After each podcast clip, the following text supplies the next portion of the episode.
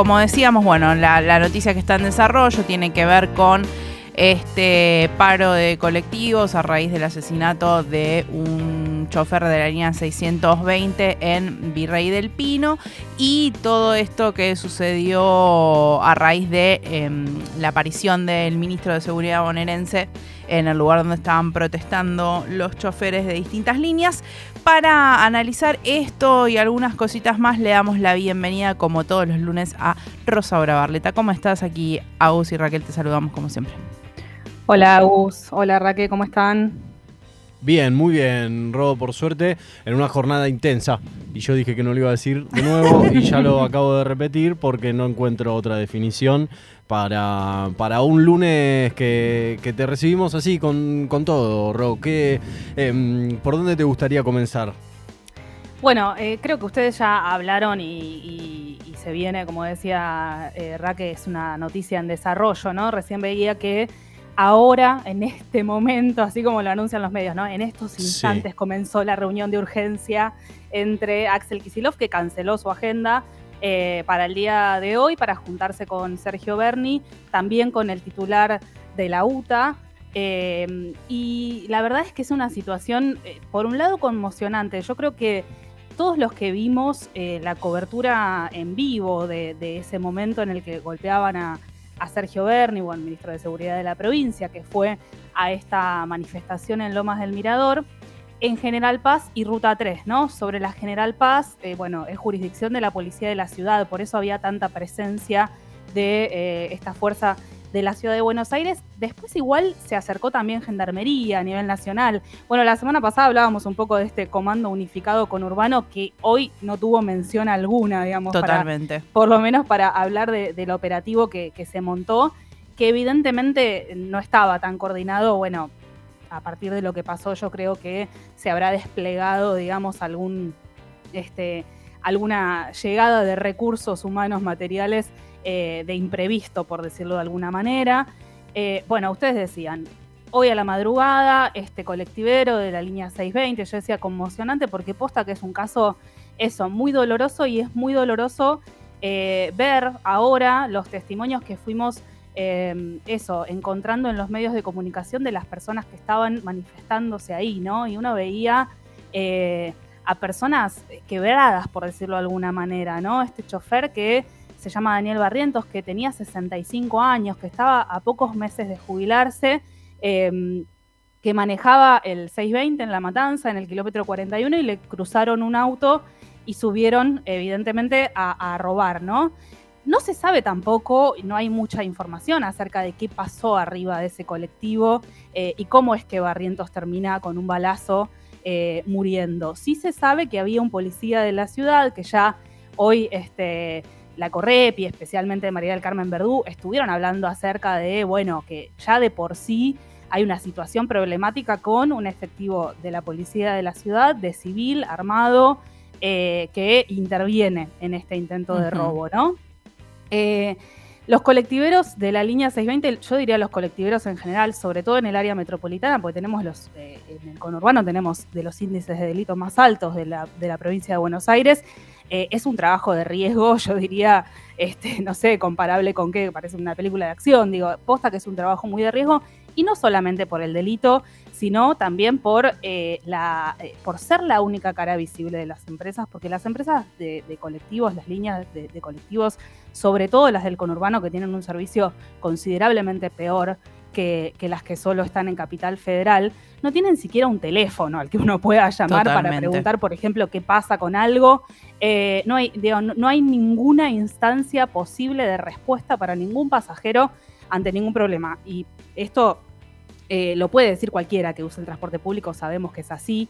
Em, entonces, estos, eh, estos laburantes son eh, una bolsa de boxeo que reciben no solamente situaciones de inseguridad, sino reclamos. También hablamos en este espacio sobre el aumento periódico de transporte que vamos a tener todos los meses. Todo esto eh, son realidades que repercuten sobre su día a día, ¿no? Y que se encuentran con pasajeros y pasajeras que piensan que ellos tienen una responsabilidad mayor que la que tienen, evidentemente.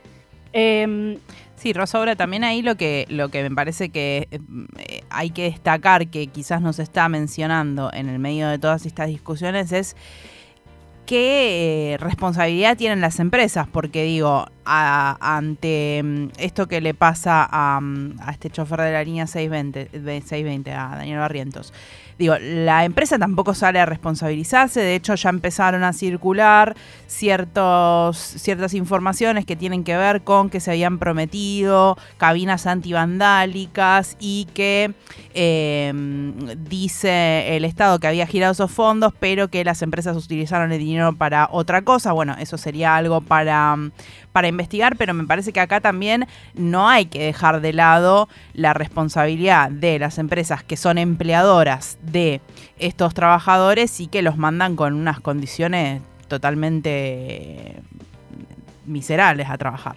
Sí, sí, y esto que decías, eh, Donofrio, el ministro de, Transporte de, de, la provincia de Buenos Aires, decía esto de las cabinas antivaldálicas, también decía la cuestión de las cámaras de seguridad, que también asegura el ministro de Transporte desde el gobierno de la provincia de Buenos Aires que hubo un giro de fondos para garantizar que tuvieran cámaras en los colectivos. Algunos colectivos tienen cámaras, eh, en el caso del, área metropolitana la gran mayoría en el conurbano no, no tienen.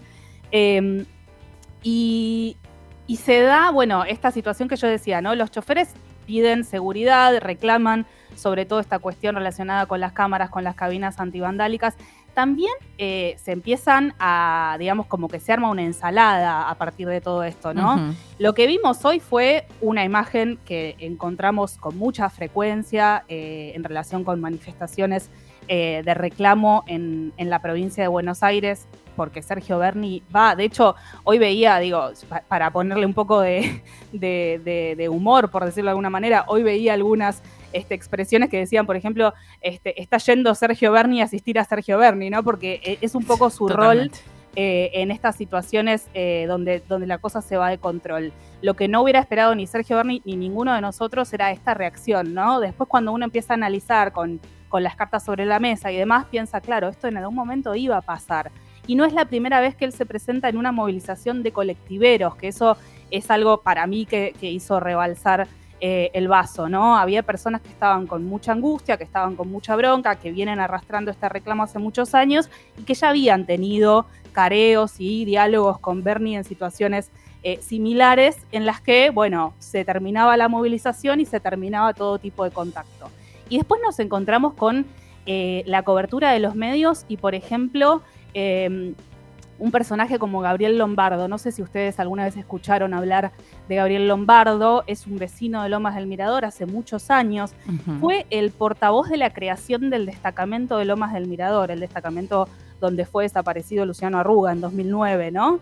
Eh, o sea, esta persona ya estaba en ese momento eh, introduciendo un debate sobre la seguridad, convocando marchas particularmente. Ustedes deben recordar que en aquel momento, cerca de los meses de la desaparición de Luciano, fueron meses también en los que fue asesinado el florista de Susana Jiménez, el entrenador de Guillermo Coppola, que vivían en Lomas del Mirador, y de alguna manera este personaje lombardo capitaliza eh, el reclamo que hay en torno a, la seguridad en la zona, ¿no? De Balomi, ¿no? De vecinos en alerta de Lomas de Mirador, la, mm, digamos, la organización que armó para...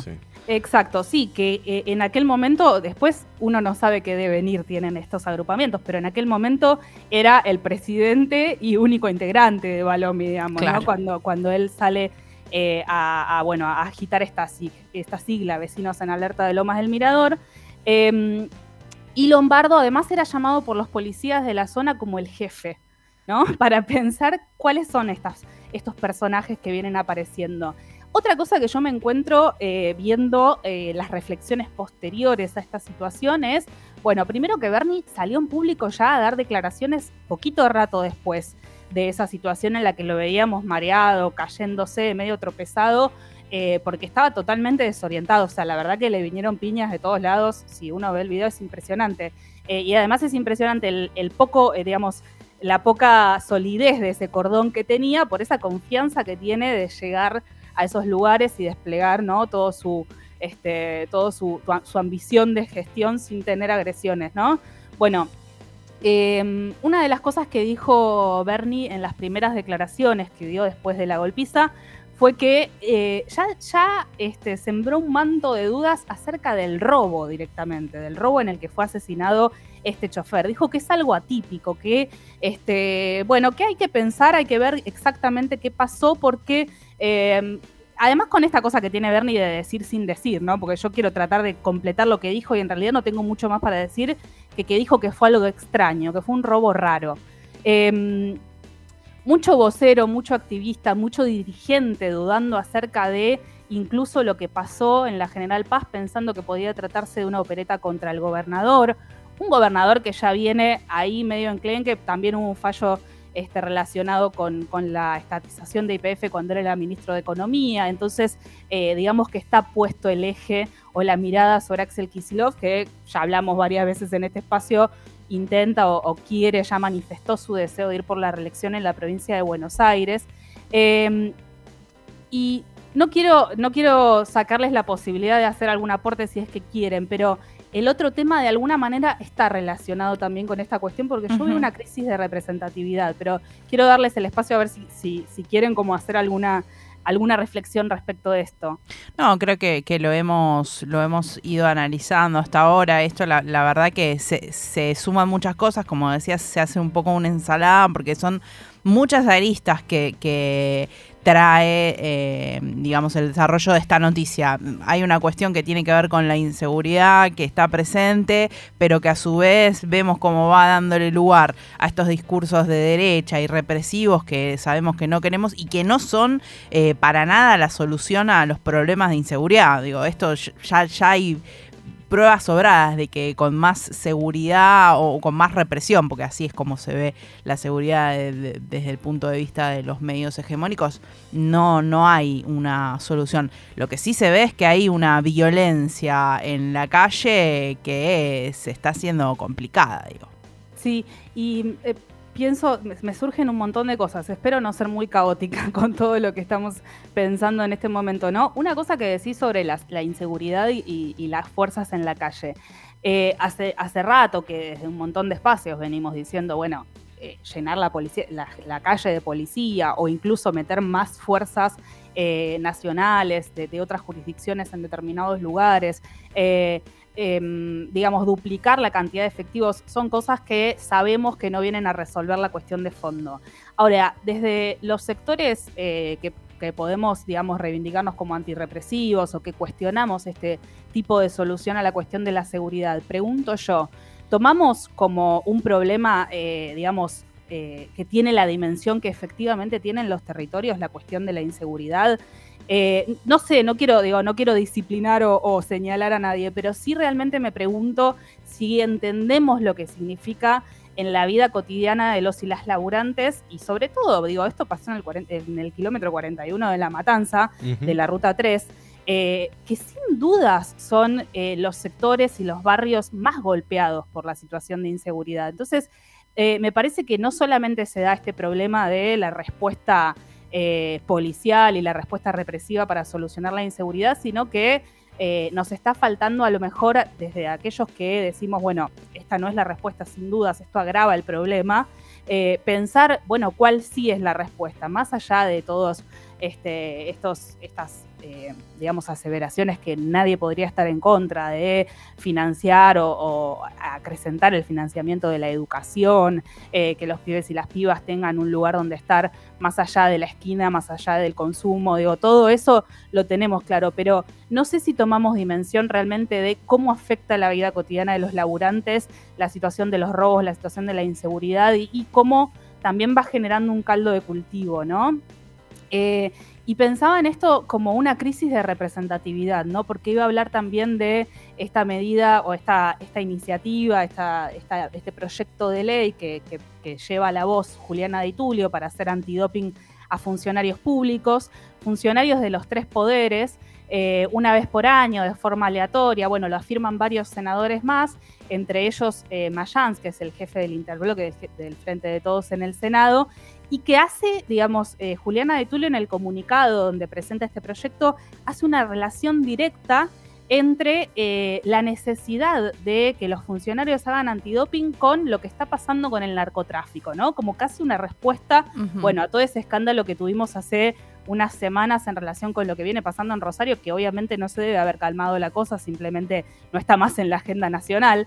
Em, y, vuelvo a pensar en esta crisis de representación, ¿no? Respuestas confusas ante temas muy, muy sensibles para nuestra población, como la inseguridad y como el narcotráfico, y una dificultad muy grande para pensar la gestión de los delitos complejos, ¿no? Estos delitos que no son ir y robar un celular, ¿no? Que tienen una organización detrás eh, que alcanza, bueno, obviamente todos los poderes del Estado, eh, especialmente a las fuerzas de seguridad, ¿no? Eh, bueno, ahí hay mucha tela para cortar pensando en esta cuestión, ¿no? Yo decía, eh, este proyecto que presenta Juliana de Tulio lo presenta diciendo que la situación que estamos viviendo con el narcotráfico nos obliga como funcionarios a comprometernos y no decir una cosa y hacer otra.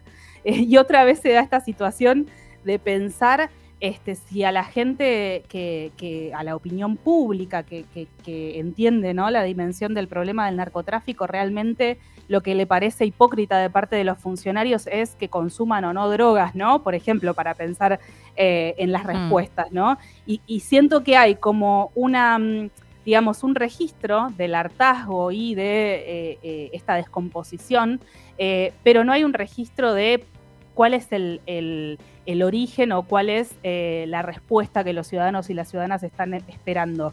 Y esto no lo digo tampoco señalando ni a un gobierno ni a funcionarios públicos. No sé si, si alguien tiene registro, digamos, de lo que se espera eh, en estos términos, ¿no? De las respuestas que se esperan. Eh, lo que sí vemos es, para mí otra vez, em, no sé cómo decirlo, una especie de, em, como, como estas conversaciones donde alguien pregunta qué hora es y otro contesta que es martes, ¿no? Como estos chistes donde eh, como que hay una especie de cable cruzado, ¿no? Eh, y, es eso, ¿no? Se entiende que tiene que haber una respuesta y a su vez la respuesta es totalmente desconcertante para pensar cómo eh, avanzar en resolver estos problemas tan importantes. Bien, Rosaura, súper clara esta columna, clara con las preguntas que quedan abiertas, porque también decíamos en alguna oportunidad en este programa, a veces es importante dejar esas preguntas abiertas y empezar a todos y todas intentar responderlas eh, con información y con, con un poquito más de pensamiento que como se está actuando ahora desde todos los estamentos, digamos, actuando sin, sin pensarlo, así que te agradecemos muchísimo la participación.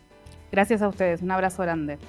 Rosaura Barleta pasaba por la mm, columna de eh, política y contando los temas que están sucediendo, que se están desarrollando.